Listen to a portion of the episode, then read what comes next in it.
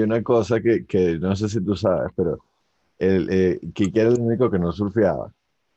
Sí, sí. sí. Ah, no sabía. Entonces, eh, claro, bueno, él, él- él tiene su, su punto de vista, un tipo súper súper playero, ¿no? Este, pero, pero no surfeaba, pues no se metía. Y que era el cook del grupo. O sea, yo no sé qué tanto, eh, o sea, tiene que ver la playa con la música. O sea, no sé, no sé cómo lo, no sé. Es usted, la playa con, allá, la playa con la música que, que te O refieres. sea, con, con- con- creo que, creo que, no sé, yo lo veo como que son dos, dos aspectos en mi vida opuestos.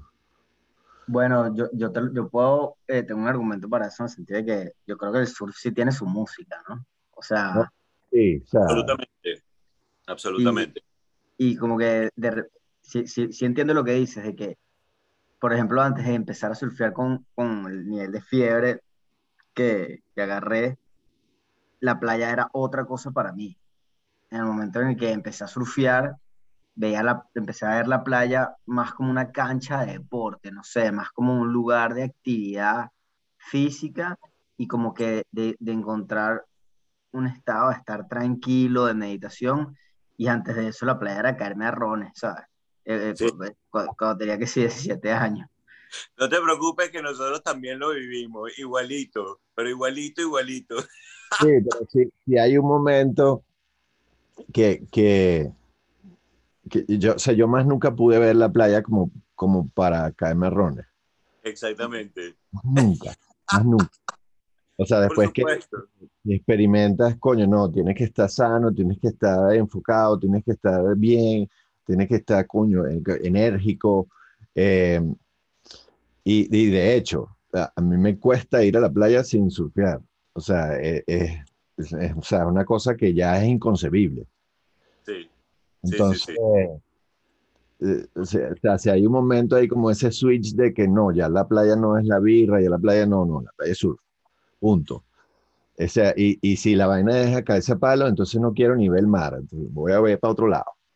Claro. Porque siempre estás viendo la vaina y, y como mira esa ola. Y te- o sea, todo el tiempo fijándote en, en- en que podrías estar ahí adentro. Exactamente.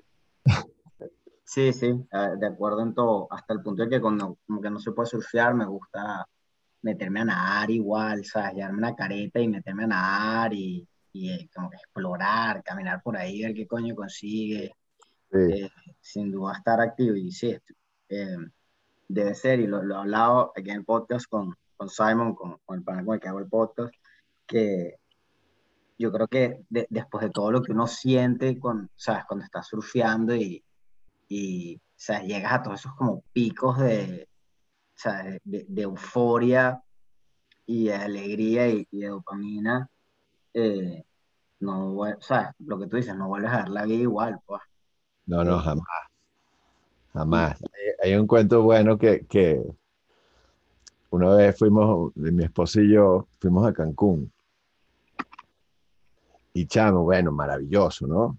Primero fuimos a Playa del Carmen, entonces Playa del Carmen me gusta un poco más porque es un poco más, es como menos, menos gringo, entonces, eh, bueno, es un estilo un poco más hippie, más, más relajado.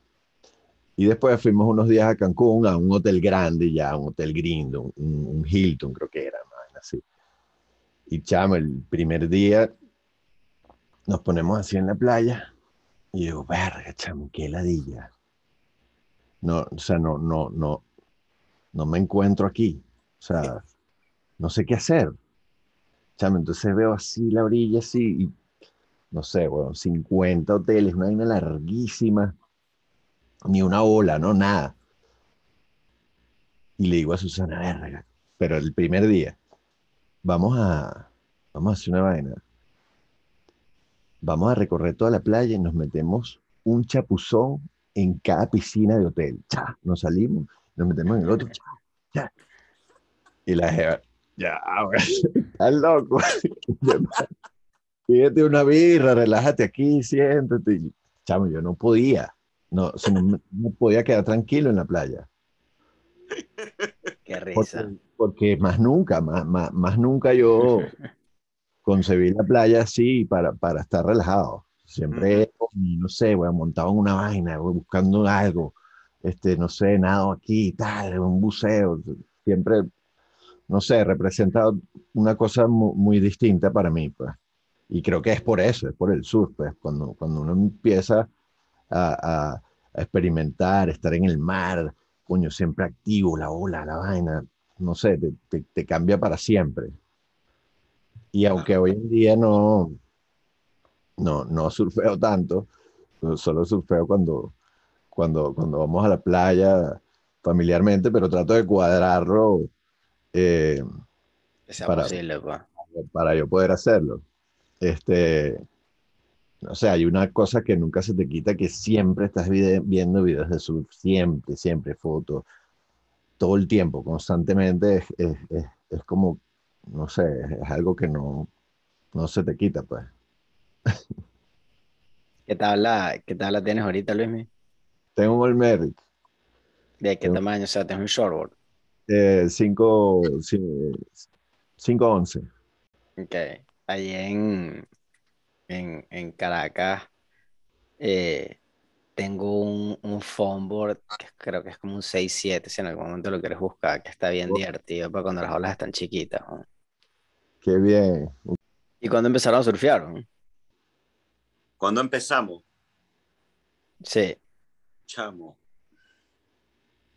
Yo creo que desde, desde chiquitos que íbamos a Camurí, nos montábamos que si en un bodyboard, una broma de esa. Um, y ya luego, chamo, no sé exactamente cuándo fue el, el cruce de cables más, más fuerte, ¿no? Pero, man, debe haber sido como los, como los 18 años míos más o menos, San Luis mi- tendría 15, no, un pelo más, un pelo más entonces, como los 20 míos de repente, Luis. No sé, yo, yo creo que yo, empezaste tú, eso es clarísimo. Si empezaste tú con, con alguien, no, no me acuerdo Yo sé, que, yo sé con quién empecé, yo empecé con Ricky, con Marek, una vez que me, me llevaron para Cuyagua con una tabla que me prestaron y ahí me envenenaron, pues. Porque en Sí. Cuyagua habían, habían olitas como de un pie, dos piecitos, una broma así, pero estaban perfectas esa vez. Parente, bello. y yo logré todo, pues, logré todo, así, eh, entonces me enamoré, me volví loco con la broma, pues. Y sí, desde ahí, en verdad, mira, hasta ahora yo te digo que no surfeo, pero tengo un paddleboard inflable ahí y donde veo olas me meto con ese bicho, ¿sabes? Y, y es horrible, horrible, pero igualito me meto. Qué risa. Bueno, eh, sí, yo me recuerdo que me recuerdo de, de ir a la playa de bebé, ¿sabes? Tipo, no sé, los, mis primeros recuerdos de ir a la playa eran de ir a, a, a Camurí, a- Bueno. al, apart- al apartamento de, de Papá Carlos, Claro. y, y habían unas, unas tablitas ahí de anime, creo, y todo, sí. y, y eran de ustedes. Y, y, y, y, ¿sabes? Y eran como que, no, estas son las tablas de tus primos, y yo era como que uf, hipnotizado con la tabla, como no, yo quiero usar esto, ¿sabes? Quiero meterme en, en, en el mar. Y eso probablemente fue la primera vez que me metí con una tabla. Y después mi, mi primera tabla, eh, que me la, me, me- me la regalaron de Navidad, fue un Local Aliens eh, 6.0, que era de, alguno, de algún pana de ustedes, que ustedes, ustedes lo cuadraron. Pues no, no, no sé si, si Miguel o, o Luis Miguel, pero, pero sí, en algún, se la- se- se- mis viejos se la compraron a un pana de ustedes, pues. Qué Wow. fino. Qué bien, no sabía eso. Entonces, de, de alguna forma em- empezaron, se, se enfiebraron. Eh, Luis, mi tú seguiste de alguna manera lo que estaba haciendo, lo que estaba haciendo Miguel. eh, y después, como entrando en, en- en lo que es interesante en esta historia, es para conectarlo, ¿no? ¿Cómo empezaron a tocar música llanera? Ok, ok.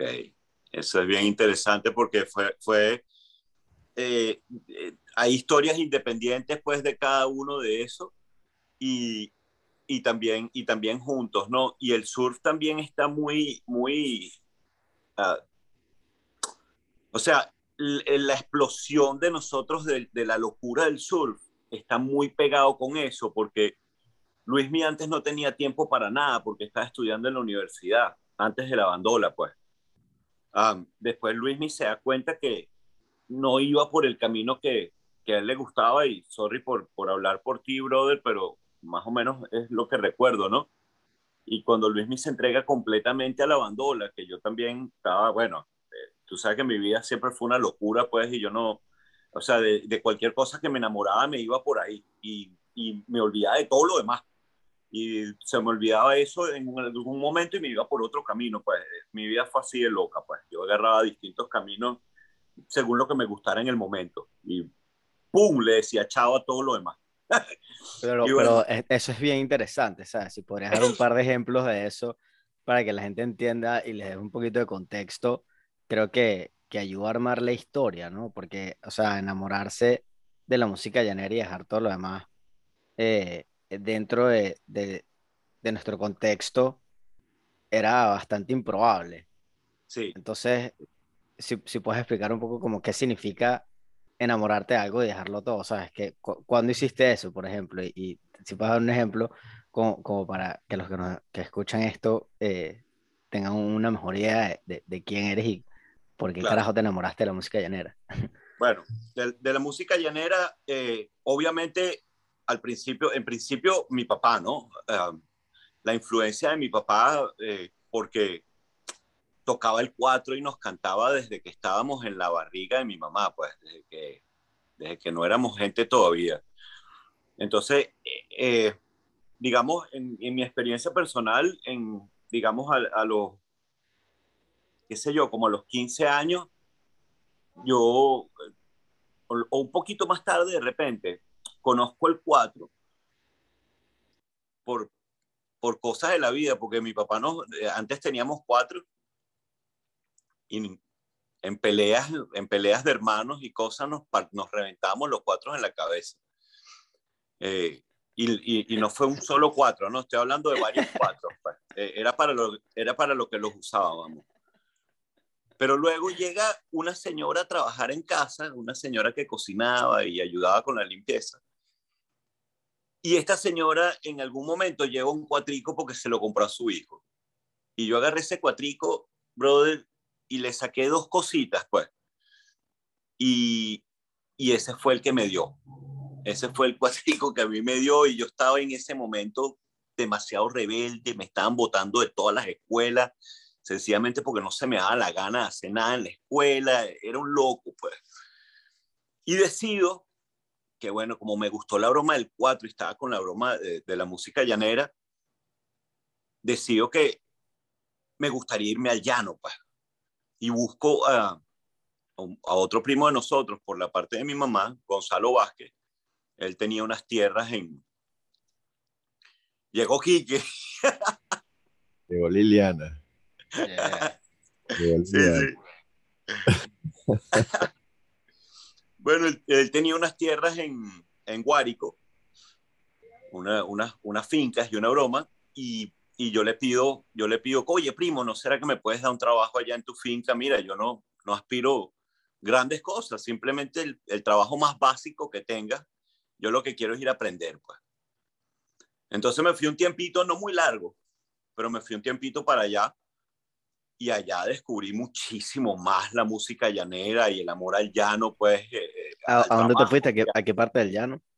A Guárico, eh, eh, Calabozo. Okay. Sí, este, la finca se llamaba Santana y claro, todo, el, el arreo del ganado, el ordeño, um, el, el, arreglar las, las, las líneas de, las, de, las, eh, de los falsos y todo ese rollo. Wow, eso fue una experiencia, pero de verdad increíble, pues, increíble, increíble. Y, y rápido me di cuenta que ya lo que quería era irme con lo que había aprendido a Caracas de regreso, porque claro, la locura, los panas y la, la ¿sabes? La vida loca estaba era en Caracas, pues. ¿Cu ¿Cuántos años tenía? Sí, está, está entre, los, entre los 18 y 25 años, no sé exactamente cuánto, pero por ahí estaba, pues estaba muchacho. Ah, pero ese rango demasiado largo. 18, 25 años. Es un, Sería, es un- 20 y 40. sería- ¿Qué sería, chamo? Como entre los 18 y los 20. en- Entre los... Ay, yo sí estoy seguro que era como era exactamente a los 18 años tuyos. O- ok, ok, ok. Incluso, sí, esa- incluso 17. 17, 18. Ok, ok. Bueno, sí, esa, fue, Liliana Aispurua. esa fue mi locura, sí. Y, y- y inmediatamente, Me cambié el nombre, me llamo Lilian. Me la Sí, vimos. Sí, sí.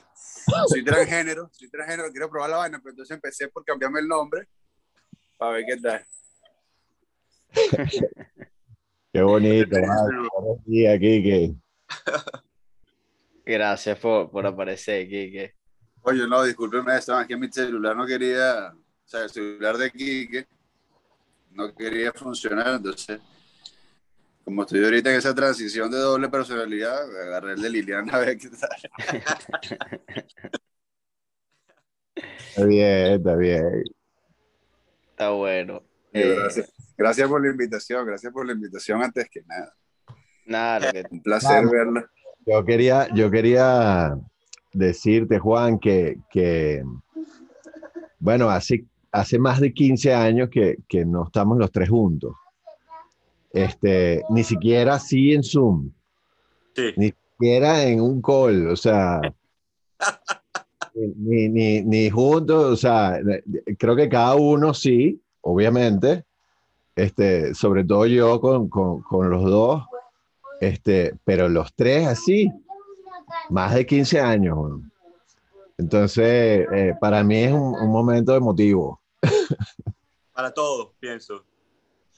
No, bueno, qué cool que, que podamos tener a los tres aquí y, y contar una historia que es bien especial y es interesante, ¿no? Eh, estoy seguro que, que muchísimas personas que surfean, que no surfean, eh, por lo menos curiosa es, es la historia, porque como dije de nuevo, tipo en el contexto que, que nosotros crecimos eh, y, y me relaciono con ustedes en el sentido de que, ¿sabes? Crecimos en una parte de Caracas en, con, con alrededor de ciertas personas en las que tener una banda de música llanera era muy improbable.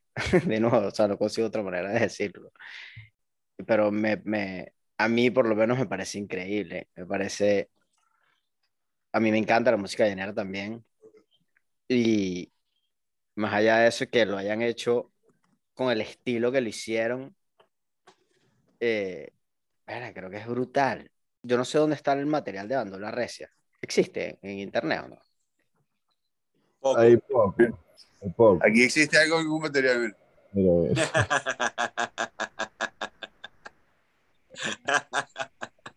sí, sí, foto. bueno, pero, pero esa, esa, esa foto, weón. esa foto- Sí, sí, ya me chalequean, weón. Lo que pasa es que esas fotos no, no, no, no definen tampoco a, a Bandola Recia. Yo creo que de- Bandola Recia fue una cosa súper genuina. O sea, no, no fue, no fue una cosa que, que, que Fue espontáneo, fue espontáneo. alguien cre- cre- creó que... O sea, de hecho las cosas se fueron dando de, de- de- de una manera tan, tan, tan fácil, tan, tan fluida, tan, tan increíble, porque, eh, no sé, por lo menos yo, yo lo sentí así, que, que bueno, o sea, estábamos haciendo algo que, que, que queríamos hacer, no, no por ganar dinero o por, o por lograr cosas, nada, o sea, simplemente, o sea, igual que surfear. O sea, tú surfeas porque te gusta. O sea, tú no, tú no, o- cuando empiezas a surfear, tú no vas pendiente de ganar una competencia o de nada. O sea, tú simplemente vas a tripear. Así hacíamos también con la música. Este, bueno, lo, lo disfrutábamos y, y de repente se empezó a poner serio en, en, en sentido de que, bueno, se, se logramos hasta, hasta cobrar, imagínate, es una locura. O sea, ¿cómo que cobrar? O sea, así lo sentía yo. Ah, me van a pagar. Vamos acá, pues. O sea, chéverísimo. Entonces, eh, e- esas fotografías eh, eh, es parte Es lo que de- me quedó.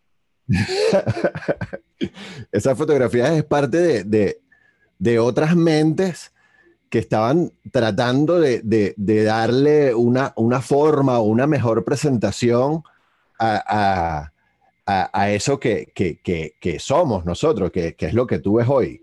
¿Entiendes? O sea, que así somos, pues así, así como ves, no, no es como la foto.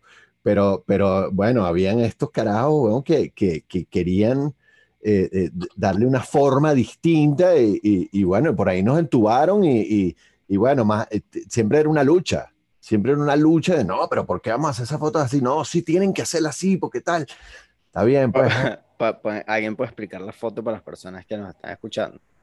Porque en verdad, es- Bueno, no una tiene foto- video. Es una Mira, la foto, foto en el medio, en el medio se ve Luis Miguel. es una foto tipo, Mira, mira. Es verdad lo que hizo Luis Miguel. O sea, en realidad, entre nuestra espontaneidad, había esta disquera, Sony, pues, que era internacional y tal, y quería hacer un disco de música venezolana. En su vida, Sony Music Venezuela había hecho un disco. Y, entre, y en su mente cochombrosa comercial apareció esta idea de, de tener esta foto tipo Bastard Boys en una, en una, en algo que no pegaba, pues, ¿verdad? No, no pegaba ni nuestro estilo de vida ni en nuestro estilo de música, pues. Pero en realidad, bueno, fue una foto que, claro, ellos como para la portada del disco requerían, requerían algo bien, digamos, estéticamente comercial. Eh, ellos querían dirigir esto como que a un público eh, juvenil femenino, imagínate, música venezolana, criolla, dirigida a un público juvenil y femenino. Querían hacer algo imposible, pues. En realidad, algo como que, primero que nunca antes hecho y después que era imposible. Eh, y bueno, y, y entonces contrataron a este fotógrafo y tal, de las de las Miss Venezuela, entonces nos veían a otro como unas misas y bueno. Y bueno, yo por eso decidí cambiarme el nombre, pues ya yo ahorita soy Liliana, porque mis hijas no me echan de que... Mis hijas ven esta foto y dicen que Luis Miguel se llama Rapunzel. Dicen los Rapunceles, mis hijas, coño, me chalequean y todo, pero bueno, no son las primeras que me chalequean por eso. No, claro, toda la vida, toda la vida. Toda la Y- vida. Aunque Y- bueno, y- le sacamos, le sacamos provecho de la fotito. pues. Volviendo a, a- a la historia, eh, entonces Miguel se, se pasa un tiempo en, en Calabozo, en una finca, y regresas a Caracas, ¿no? regreso a Caracas. Ya con, con, con el 4 con el cuatro desafinado y todo loco, queriendo cantar por todos lados, pues. ¿Sabes? Queriendo sacar más, más canciones, aprenderme más cosas. um, y sí, eh, digamos, en casa siempre con el 4 en la mano. Y ya a su vez Luismi estaba en, en, en, en, en eso también, ¿no? Sí, Y bueno, creo en mi caso, exacto, yo siempre hemos estado los tres, desde chiquitos, Sí. conectados entre nosotros, Miguel y yo porque somos hermanos, y, y, y Quique, coño, porque ha sido eh, amigo de nosotros desde, desde muy, muy, muy jóvenes. Este, Quique estudiaba en el mismo colegio, eh, vivía a, menos de un kilómetro, eh, entonces siempre hemos estado como, como, como en la misma onda desde muy niño. Este, en mi caso, yo, yo desde niño tocaba guitarra, me, encan- me encantó la música siempre. Este, y claro, el, el tema de, de la música llanera es porque em, mi papá era muy aficionado a la pesca eh, de manera desmedida. O sea, su, su, su, su Era su pasión, gran pescador. pasión número uno era, era pescar en el llano. Y bueno, eso, eso, eso lo llevaba a, a escuchar música llanera constantemente. Entonces, todos los viajes desde niño de nosotros era para el llano, para pescar. Y, y eran 12 horas de camino, de carretera, escuchando música llanera. Eso Miguel y yo desde niños. Este, sin embargo, o sea, eso era, eso era algo que, que, que yo tenía ahí en el subconsciente, pero no lo, o sea, no es que yo ponía música llanera de niño para escucharla, no, yo, yo escuchaba el rock alternativo, otra Claro. cosa. O sea, algo, algo más, bueno, más, más, más, más de, de, de, de un niño normal de Caracas, pues. Este, y tocaba guitarra eléctrica. Este, pero, pero mi papá no me paraba mucha bola, o sea, no, no, sí, sí escuchaba que yo tocaba, pero no, pero no, no, no le paraba. Y un día, estando Miguel en el llano, creo, en ese, en ese viaje que él hizo, o no sé si quizás un poquito antes, no sé, por ahí, él, él, mi papá no vivía con nosotros, yo vivía con mi mamá, y me dice, oye, tráete la guitarra hoy, un día que lo iba a visitar, y para ver qué es lo que estás tocando.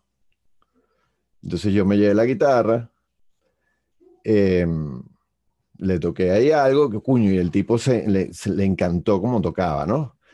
Y a mí, a mí me gustaba mucho eh, puntear, Claro. o sea, todo lo que lo- son los solos, la vaina de, de Guns N' Roses, este, y ya leía también un poquito de, de tablatura. Y me, y me dice, oye, tú deberías eh, probar tocar bandola. Y yo, o sea, había, escuchado acerca de la bandola, pero no lo tenía muy claro porque la bandola, o sea, para los oídos, eh, eh, vamos a decir, eh, de no conocedores, bueno, se puede confundir con el arpa un poco y uno está acostumbrado a, escuchar música llanera siempre es con arpa, entonces cuando te ponen una con bandola es difícil diferenciar, ¿no? Chamo, me saca una bandola que tenía en el cuarto, en, un, en un closet, y además tenía un libro de tablatura. Entonces la agarramos, la afinamos, y la bandola tiene la particularidad de que, de que todo, es, todo es punteado, o sea, no, no haces muy poco acorde, o sea, hace siempre melodía, que era lo que a mí me gustaba hacer en la guitarra. Entonces, con esa tablatura, empecé a leer ahí y, y bueno, mi papá enloqueció. O sea, dijo, perra, qué bola, tienes que tocar esta vaina. Entonces, inmediatamente empezamos a buscar un profesor. A mí me encantó por el tema del punteo y además era una música con la que estaba muy familiarizado por, por esa, esa cantidad de viajes que habíamos hecho. Y bueno, nada, empe- empecé a, a- a- estudiar, a, a- sacar algunos temitas, tal, no sé qué. Y en eso llegó Miguel tocando cuatro. Entonces la vaina fue un match así instantáneo, perca, perfecto. Este, Quique, eh, a su vez, siempre fue baterista. Pero bueno, eso es bueno que lo diga él. Y hay que preguntar cómo leyeron las maracas aquí. Que, Exactamente, a, a eso voy, pero bueno, él tiene que echar su historia. Bueno, fue, en realidad fue como todo, súper espontáneo. O sea, ya, yo iba a Casa Miguel, a Chavana con Miguel, y estaba Luis Miguel con su profesor ahí de bandola, y sentado en el comedor, y vaina, echándole bolas. Y en realidad fue una vaina, yo nunca había tocado maraca, había tocado cuatro de chamo. Este, casualmente tenemos una historia bien parecida en el, en el sentido de que de chamo mi papá me llevaba al llano, a otro llano, no era el llano este de, de pescar, mi papá no era pescador, mi papá tenía una finca y nos llevaba para el llano a, a echar vaina, pues. Y mi papá no escuchaba música llanera, llanera, mi papá escuchaba, me gusta todavía, este, serenata guayanesa, no, eso es lo de mi papá, serenata guayanesa. En cambio, Miguel, coño, viejo Miguel, que es un carajo que le gustaba la música llanera recia y vaina, no joda. Ese sí no, nos inculcó esa vaina, nos metió música llanera por el coco, pero a, no más, a, o sea, a más no poder, pues. Entonces, bueno, en esa había un vecino de ellos que es para nosotros del colegio, que casualmente también toca batería, vivía en su edificio, y él, él es el que tocaba las maracas, pues no eran maracas, lo que tenían eran los huevitos estos de, de plástico acústico, Sí, sí. unos de clásicos excelentes, ¿no? Que para los mal que tocamos en ese momento sonaba chévere porque no, no aturdía tanto, ¿no? Entonces, en eso, este, Gabriel estaba tocando las maracas, alto pana, que todavía nos vemos, este, y un día estaba yo, toqué, las toqué yo para ver, pues, y echando vaina, llegó Miguel, Miguel papá, y me dice, no, marico, tú eres el que va a tocar las maracas. Es más, yo te voy a hacer unas maracas. Entonces me hizo unas maracas, y él mismo empezó a como que enseñarme la vaina, y, ah, fue una vaina súper espontánea, de ahí salió, y ahí empezamos a tocar. Ya en ese momento, ya ellos habían ido al programa de Simón Díaz, un par de ocasiones. ¿Ustedes dos? Este, Luis Miguel y Miguel ya habían ido a, a- a- a la presentación con, con, con Simón Díaz en el Canal 8 y tal, y, y, y ahí más o menos fueron los inicios, y de ahí ya, oye, no recuerdo exactamente en qué momento ya estábamos tocando, mira, en casa de mi mamá, en casa de tu mamá, en casa de tu tía, en casa del primo, en la primera comunión, el bautizo, cualquier vaina, todo el mundo inventaba una excusa para que fuéramos a tocar y nosotros gozamos una bola. Sí, Íbamos a tocar, cuando, a cuando donde nos invitaran. estábamos, o sea, t- tocábamos para nosotros, básicamente, para, para tripear nosotros. Pero, pero claro, como, como era, era una música que, que, que era, mm, digamos, agradable para, para, para los viejos, De ambiente familiar. o, o sea, una cosa que, que, que era, era impresionante, porque cualquier cumpleaños de cualquiera eh, teníamos que ir, teníamos que ir, o sea, a- al punto de que, de, que, de que ya, coño, chamo, ya otro cumpleaños, verga. Eh, eh, y, y bueno, se todos los días, era una cosa, una locura, porque la tía, la prima, la tía, no sé qué, y ella quiere que vayan. Y, y un buen día, recuerdo que creo que fue la gata. Este, Ajá. creo que fue la gata que, que dijo, bueno, quiero que, Sí, que sí, sí.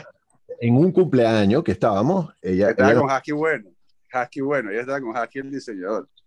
ok, ella, ella, un día que ella estaba en un cumpleaños, nos dijo, yo quiero que vayan a mi cumpleaños también, y ese fue el primero, sí, que, que dijo, pero yo les quiero pagar.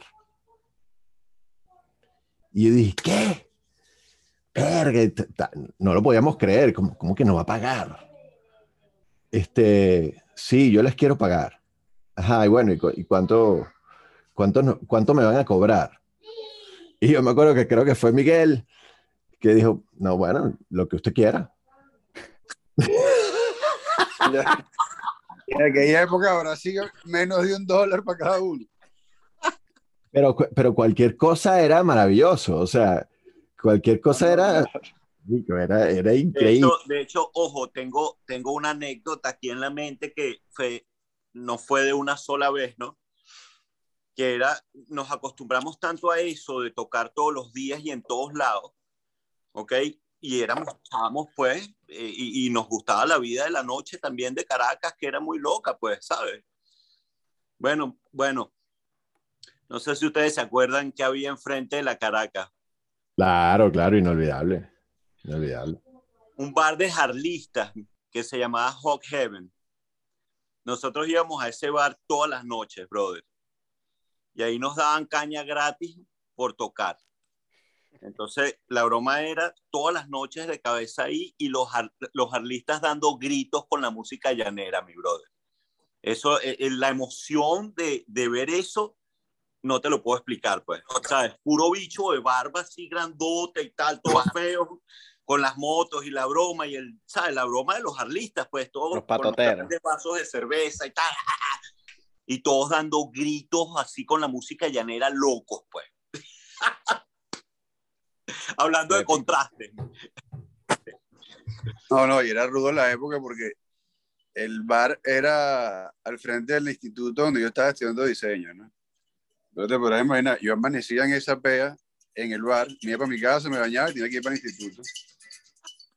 Te podrás imaginar esa, esa ruleta, me tuve que retirar de los estudios al poco tiempo, porque en realidad ahí mismo empezamos a grabar el disco. Bueno, es que casualmente en el... En ese toque en Casa de la Gata, estaba Husky Bueno, que era un diseñador de moda y vaina, que tenía contacto, o sea, tenía sus amigos, él trabajaba con Cuánto Vale Show.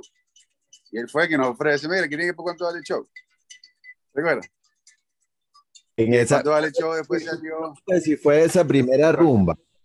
O sea, yo creo que fue una segunda fiesta de la gata. Yo creo No, que no, fue, fue en la primera, fue en la primera, fue en la primera. Fue, fue un enganche total así. Recuerda que todo- en ese momento todo pasaba a la primera. Porque en cuanto vale el show, pa, salió lo de la entrevista con estos carajos en, AM, ¿vale? Con el chino Gamboa, el chino Gamboa quien nos dice, no vale. Nos llama Mauricio y el chino nos dice, no vale, ustedes ¿ustedes quieren grabar un disco con Sony? "Ah, pues.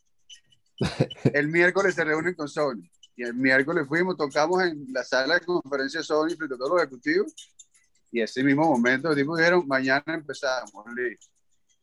Sí, Entonces, sí. y me recuerdo que en esa época todo era la primera, era la primera. pues. Ta, ta, ta. Sí, sí, fue una cosa muy, muy hicimos fluida. tantas imprudencias, pero hicimos tantas cosas chéveres también, bueno. Salió bien. Sí. ¿Y, y cuándo empezaron a, a tocar con, con camisas hawaianas? O sea, de- eso, eso, eso es algo como... Es interesante. que estoy, estoy luciendo una de la época. De cuando tocaban. Bro, esta debe haber ido a más de 100 conciertos. Sí, sí. Esta era una de mis favoritas. Yo, yo, yo, me, yo me la ponía bastante, weón. Es De que hecho. esta era tuya. A veces no la Y no sé, y no sé si incluso fue de Quique también, esta misma.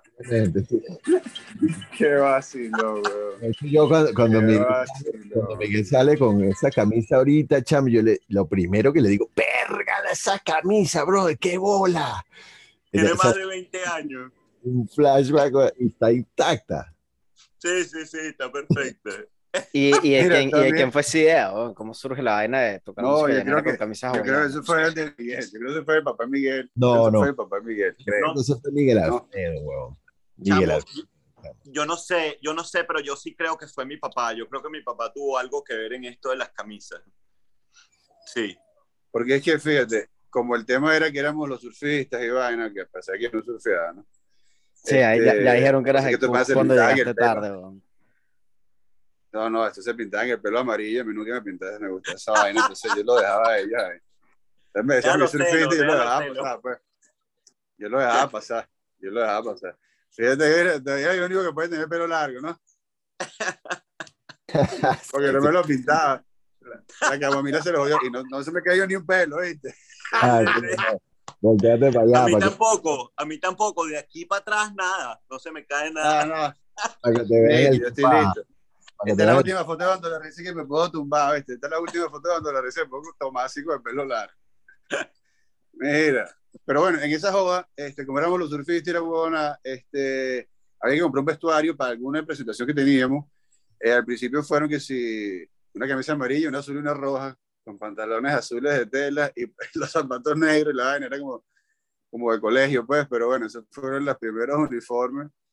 Y después, coño, como para variar la vaina, terminamos en una, ajá, ahí fue, salimos a comprar ropa con el papá Miguel que nos llevaba para todos lados, que era que, entonces digo, ¿sabes qué? Vamos a, Miguelón siempre, vamos a la tienda Cuchillo, una tienda de surf, una huevona, fuimos a una tienda de surf a escoger una pinta más o menos para nosotros, y creo que terminamos en ese, bueno, ¿qué hay? Tres de flores, tres de flores. Sí, pero yo creo que, yo, yo me imagino que habrá sido Miguel, que siempre fue como el más excéntrico. Este, que, que él, él las usaba eh, eh, genu- genuinamente por ahí a veces, ¿sabes? O sea, eh, no, no era una cosa que, que, que no, vamos a ponerlas para tal. Para, para mí sí significaba eso porque, bueno, yo no me vestía así. Yo siempre en Exacto, Pero él, como, como él era más, bueno, no sé, más osado, qué sé yo, se ponía más vainas raras. Y yo creo que de ahí, de ahí empezó que, que él, él tenía alguna. Entonces él a veces iba con su, su, su flores y, y, ojo, en cholas de cuero. Yo las recuerdo.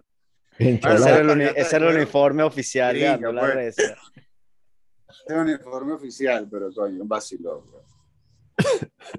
Coño, qué buena vaina. La Eh, pasamos bien. Qué, qué épico. Y, y ¿cuándo fue el último? Bueno, antes de hablar del último, ¿cuándo- ¿cuál fue el, el toque más importante? Yo me recuerdo de haberlos visto en, no sé si eso fue en el aula magna, en Corbanca. posiblemente. ¿Cuál fue el toque más importante de, de- para ustedes, de, de Ando la Reza? No importa lo grande o pequeño que haya sido, el que, el que recuerdas con, con más cariño. Juan, yo creo que eso es bien difícil decirlo porque estamos hablando de demasiados toques y mira, o sea, eh, si hablamos de los que recuerdas con más cariño, pueden haber muchos, ¿no? Yo recuerdo unos eh, que se sentían eh, con, con, con, una energía muy fuerte, pues, por ejemplo, el que fuimos a Turba, a donde Paul y Claudia, ese toque ahí, men, en, en el medio de la selva, pues, de Turba, en la casa de ellos, con mucha gente, puro músico grande, pues, eh, viéndonos ahí. Wow, brother, ese, ese toque fue muy fuerte, pero tuvimos toques, Juan, donde habían 50 mil personas, pues, que, que esos no se sentían tan, tan divertidos, de hecho, porque eh, era demasiado regado, pues, demasiado loco, ¿sabes? Como que no era para nosotros, sino que para un montón de artistas, todos locos, entonces... Se no se más como que los más íntimos. Pues. Habían toques en Valencia, en el Carabobeño, en una salita como de 200 personas y esos eran súper calurosos, pues, eran toques de verdad increíbles pero, bro, tocamos en el Barbican de Londres, pues, eso fue increíble también, pues, se, eh, con la música llanera la gente le encantaba, pues, la música llanera a todos los que estaban viendo ahí, porque eh, era gente con otro nivel de, de, arte, ¿no? En la cabeza, que lo que estábamos acostumbrados a ver nosotros. Ya, en, en Londres, en Inglaterra. Sí, brother. ¿Viajaron afuera de Venezuela a tocar música? Sí, sí, cómo no. Sí. Wow, ¿a, dónde más aparte de Londres? No sabía. Los Estados Unidos varias veces. wow. Sí, eh, pienso, que, pienso que eso fue más o menos, ¿no? Y, en Venezuela viajamos mucho, pues. En Venezuela dimos vueltas por todos lados. Sí, bueno, yo me recuerdo de... Yo, también iba al... al a mi viejo también le gusta, le gusta pescar. Entonces yo hacía esos mismos viajes al llano a pescar y en un momento fui con un amigo que, que igual, su viejo también le gustaba pescar y, él me contaba y que, brother, no sabes, eh, estábamos pescando en las vacaciones y habían unos panas surfeando en, en, el, en el, caño con, con, unas tablas de surf eh, y después tocaba música llanera y, y yo como que, brother, esos pueden ser mis primos, ¿no? y sí, eran ustedes, ¿no? Y sí eran. Eso fue, en, en, donde Felipe, claro. Entonces, una vaina. Eh, marico, en realidad, en realidad, coño, yo tengo muchos panas con, con agrupaciones y, toda la vida lo hemos tenido, en todos indiferentemente. Yo te digo una vaina, yo creo que pocas agrupaciones tocaban tantas veces como nosotros lo hacíamos sin querer, porque es que, como te digo, nosotros nunca ensayamos. Nosotros estábamos todo el tiempo, todos los días, en un cumpleaños, un bautizo, una primera comunión. Ay, era una vaina que era impresionante. Y teníamos, digo yo, pasamos todo un día en una primera comunión tocando y tal, salíamos a las 8 de la noche, no es que nos íbamos para la casa. Nos íbamos bajo Heaven a seguir tocando. Sí, bro. ¿Entiendes? Una vaina y tocamos y tocamos y tocamos, una vaina que tocamos. Ay, no te puedo describir en cuántas vainas tocamos. Bro, tocamos. era impresionante, En los reyes, nosotros íbamos por los reyes, yo me llevaba las maracas, se llevaba el cuadro y tocábamos una en la mitad era nada, con la música prendida. No, vale, marico, te digo que tocamos en todos lados, una impresionante. Este, y lo, ya te digo una vaina que es una de las épocas que más he disfrutado en la vida, o sea, yo disfruté esa vaina como nada en mi vida, mi vida la marcó cuando la recio, pero, y eso fueron que 8, 10 años dándole durísimo, pero intenso, pana. Te digo que todos los días. Una vaina. Dicen, bueno, aquí vámonos para la playa, cada quien se llama una playa. No, nos íbamos todos para Cuyagua. Entonces, por supuesto, teníamos todos para Cuyagua, era llevar los instrumentos para Cuyagua, entonces toda la noche tocábamos en Cuyagua. Ah, vámonos para allá, entonces nos íbamos para allá, pero no era sin instrumentos, siempre era con instrumentos. Entonces, terminábamos tocando a donde íbamos y Oye, como te digo, fue en esa una época de pique porque todo el mundo nos invitaba por todos lados, en realidad. O sea, en verdad que nosotros gozamos una ola porque estamos todo el tiempo tocando. Pero además, eso, eso también se, se corresponde a, a, a, que este era demasiado práctico, porque, porque bueno, no, no había que llevar amplificador, no había que llevar nada. O sea, lleva marico, cuatro, bandola, la maraca y Miguel que cantaba. O sea, y una vaina demasiado fácil.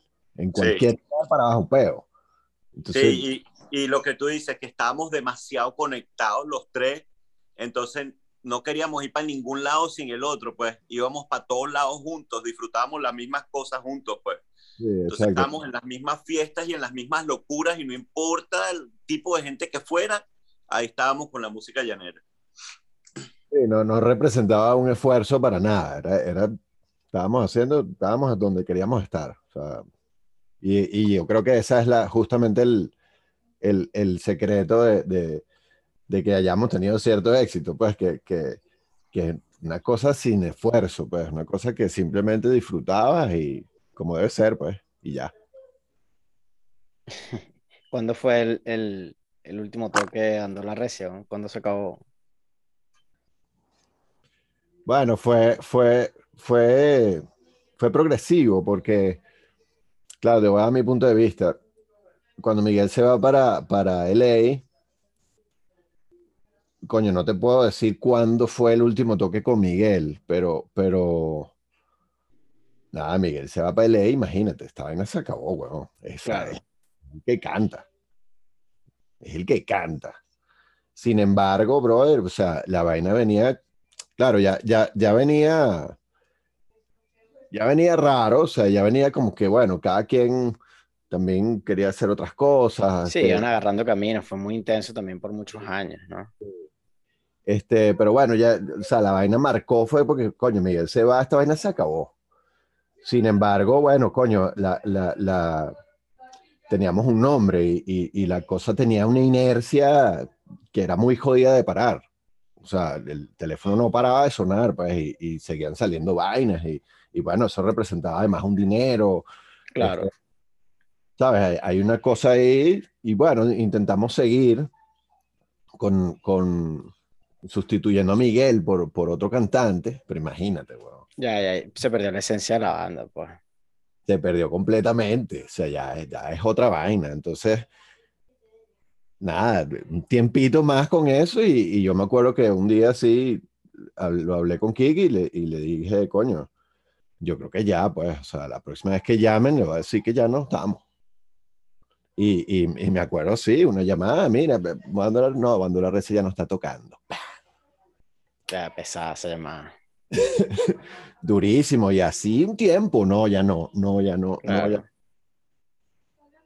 Bueno, y sin embargo, tú hiciste tu carrera en la música. O sea, tú seguiste sí. tu camino, pues, en, en la música. Sí, sí, yo, yo, mm, bueno, tuve, tuve la fortuna de que, de que a mi papá le gustaba tanto lo que hacíamos y, y- y la música que, que nada, me, me ayudó a, hacer un estudio de grabación. Este, y, y nada, hace 20 años. Y nada, ahí desarrollé mi carrera como compositor este, de, música para cine y para comerciales de televisión. O sea, esa cosa. eh, yo siempre decía cuando, cuando tocábamos, después de un tiempo, ¿no? Ya estaba un poquito saturado de, de, de la rumbita y, la, y el escenario y todo eso, coño, tiene, tiene como una cosa social constante que, que, que termina saturando. Cansa, sí. Yo, yo recuerdo decir en un momento, coño, chamo, yo, yo, o sea, a mí me encanta la música, yo- esto es, pero, coño, yo no quiero hablar con la gente, pues, o sea, yo, El compromiso social que, que conlleva eso, sí, los tragos que tienes que echar después de tocar y todo el mundo quiere que hablar contigo y que tú seas un carajo de pinga. y- sí, entonces yo, Esa Sí. mariquera se le quitó después. Esa mariquera se le quitó después porque ahora le encanta. y que está dando huevonadas y echando- Ay, que yo la madre, weón. Pero es así, weón. Es así, la, la, la vaina fue tal cual como lo dijo Luis Miguel. La vaina fue muy ruda. La presión social, o sea, no es la presión social, porque era una vaina, no era eso, sino que en realidad, como dijiste tú también, que eh, fue demasiado, demasiado tiempo juntos, haciendo toda vaina juntos, weón. Claro. Eh, y, chamo, la situación del país está demasiado fuerte, weón. El tema político está, weón, en realidad que, mira, estaba, es fue un momento que todos nuestros panas se fueron, empezaron a ir, pues, ¿me entiendes? Claro. Entonces, claro, yo, yo estaba claro que en algún momento alguien se iba a ir. Y, coño, Miguelón, coño, imagínate la vuelta que le dio la vida, pana, pa, lo mandó para LA, weón, en ese momento y, verga, así mismo. Quedamos así y dijimos, bueno, es que ya también venía, como, como te digo, de, de- la, de- la- de la situación país, weón, que veníamos, de, oye, de la saturación de tocar todos los días. Acabamos de grabar el segundo disco, que fue una vaina que también fue heavy, el disco es una, una joya, hermano, una joya, una joya. Este, marico, entonces salimos ya vueltos locos, no aguantamos la vaina y, Miguel fue el primero, pa, pa, pa, yo pensé que alguna, en algún momento Luis Miguel o yo nos íbamos a ir, más nunca.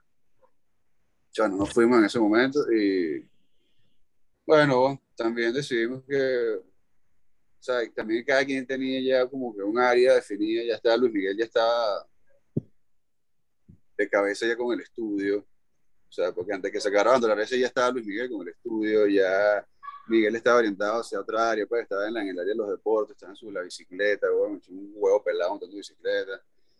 Este, yo había, como estaba estudiando diseño y tal, industrial, entonces tenía que ser mi carpintería y mi vaina de arte y por ahí, cada quien como que hoy encaminado en lo suyo, pues. Y fue algo, igual como se creó, se deshizo, o sea, fue una, como una, una separación supernatural, cero conflictivo, porque no fue porque, ni por un tema de, de, de, de dinero, no fue un tema de que no nos soportamos, bueno, una vaina natural, pues, reventó por ahí. Pero una época, hermanos, mejor, ustedes saben que fue. Sí, va. Locura. Una locura. Bellísimo. Yo, yo honestamente quiero, quiero decir aquí que um, yo siento que yo hubiera podido hacer más. Eh, siento que no tuve la madurez para crecer como cantante más eh, y, y ah, quería echar tanta broma, brother, que estaba desviado en eso y parte de eso fue lo que me trajo para acá, que yo estaba tan loco y, y mi futuro se veía tan, tan incierto, pues, tan loco allá. Mi, mi forma de conseguir dinero y todo eso no era la mejor. Y pues, eh, Bandola Recia no me daba suficiente tampoco y yo le estaba apostando todo a eso, digamos. So, por eso yo pienso que también fue fácil la decisión de venirme, pues, porque era un escape, no a Bandola Recia, ojo, ¿no? Sino a todo lo demás, a cómo estaba mi vida en ese momento. No, no, yo, eh, yo creo que yo creo que esa es la mejor decisión que tú has tomado en tu vida, ha sido irte para LA. Sí, Convencido de eso. sí, No, no, sin duda, sin duda. Y en Sí. realidad, además, fue un momento donde, en realidad fue la primera vez que nosotros pensamos que deberíamos cobrar y que la vaina tendría que, que Bandola Recia tiene un costo, una presentación de Bandola Recia, tiene un precio, ¿me entiendes? Porque en realidad, ¿sabes? Estábamos, digamos, nosotros estábamos preparados para tocar en, en bastantes escenarios, o sea, tú ves cosas, hace poco me encontré con un libro que escribió Aldemaro Romero y lo que dice de nosotros, o sea, una vaina sí. de verdad, para sentarse Sí. a llorar, weón, ¿me entiendes? La, el aprecio y, y la, y en el puesto donde nos pone, ¿me entiendes? Porque en realidad, cuando teníamos, movíamos un público y teníamos una música, hacíamos una música increíble, que todavía mis panas, todavía mis panas me piden que le queme el disco. Este, o sea, increíble. Y yo creo que Bandora Recia en realidad la, la, la, la razón por la cual cada quien agarró su rumbo en realidad fue por el tema monetario porque requería dedicarle tiempo a la música o, o cada quien a su profesión. Estábamos en un momento que, bueno, estábamos en la edad de decidir qué hacer con eso. Este, y bueno, en realidad, si hubiese estado dando dinero, lo que pasa es que era una época tan difícil en Venezuela por, la- por el tema político y económico que, y además el tema de identidad cultural que tiene Venezuela, que va. Eso es, Sí. Vamos a hablar cuatro, cinco días del tema. Ah, había una cosa que, que, que yo siempre he pensado que es así, que eh, donde tú nos pusieras, eh, marico, eh, te divertíamos o divertíamos la vaina un par de horas, sin, sin ningún esfuerzo. Entonces, requería como un esfuerzo adicional para, para, para poder, coño, montar temas nuevos, vaina, crecer y para otro lado este, que era muy, muy jodido de, de encontrar ese, ese tiempo de dónde, porque entonces todo el tiempo era la fiesta, la vaina. Están Este- tocando todo el tiempo, no tenían tiempo para desarrollar un disco, pues. O sea, y, sin embargo lo hicimos eh, y con, con el segundo disco, pero, pero requería más, o sea, e- era una, coño, había que incluir otras vainas, no, no, no sé cuál era quizá la, la, la, la fórmula para que, para que eso creciera para otro lado y, y- y- y pudiéramos seguir, ¿no? Pero, pero estoy seguro que, que eso era un aspecto que, que jodía mucho, que, que al final, ¿para qué vamos a hacer un esfuerzo aquí? Si, si, no, donde tú nos pongas, en el momento que sea, te divertimos dos horas. Ahí lo tienes. Aquí está el, aquí está el Mini 4. Cierra esto, pues. Eh, ¿Cómo lo cerramos? Vale, oye. Vamos a cerrarlo con una de, del tío Simón. ¿Y pues. la bandola qué? Como yo vivo en superbloque, tú vives por el cementerio. Por eso cargas un misterio. Quieres que yo te soporte. Como yo vivo en superbloque, quizás por eso no me quieres. Eres igual a otras mujeres y una más del bojote. Un super bloque es lo mejor para poder vivir. No vayan a decir que hay algo superior porque soy pana de Julián, soy llave de Martín y así como verán, soy chévere yo sí. Por eso busca un novio de otro lote. Yo no te cambio por mi super bloque. Por eso busca un novio de otro lote. Yo no te cambio por mi super bloque. Agarren ahí, bandola recia, hablemos de surf. Iu. Váyalo.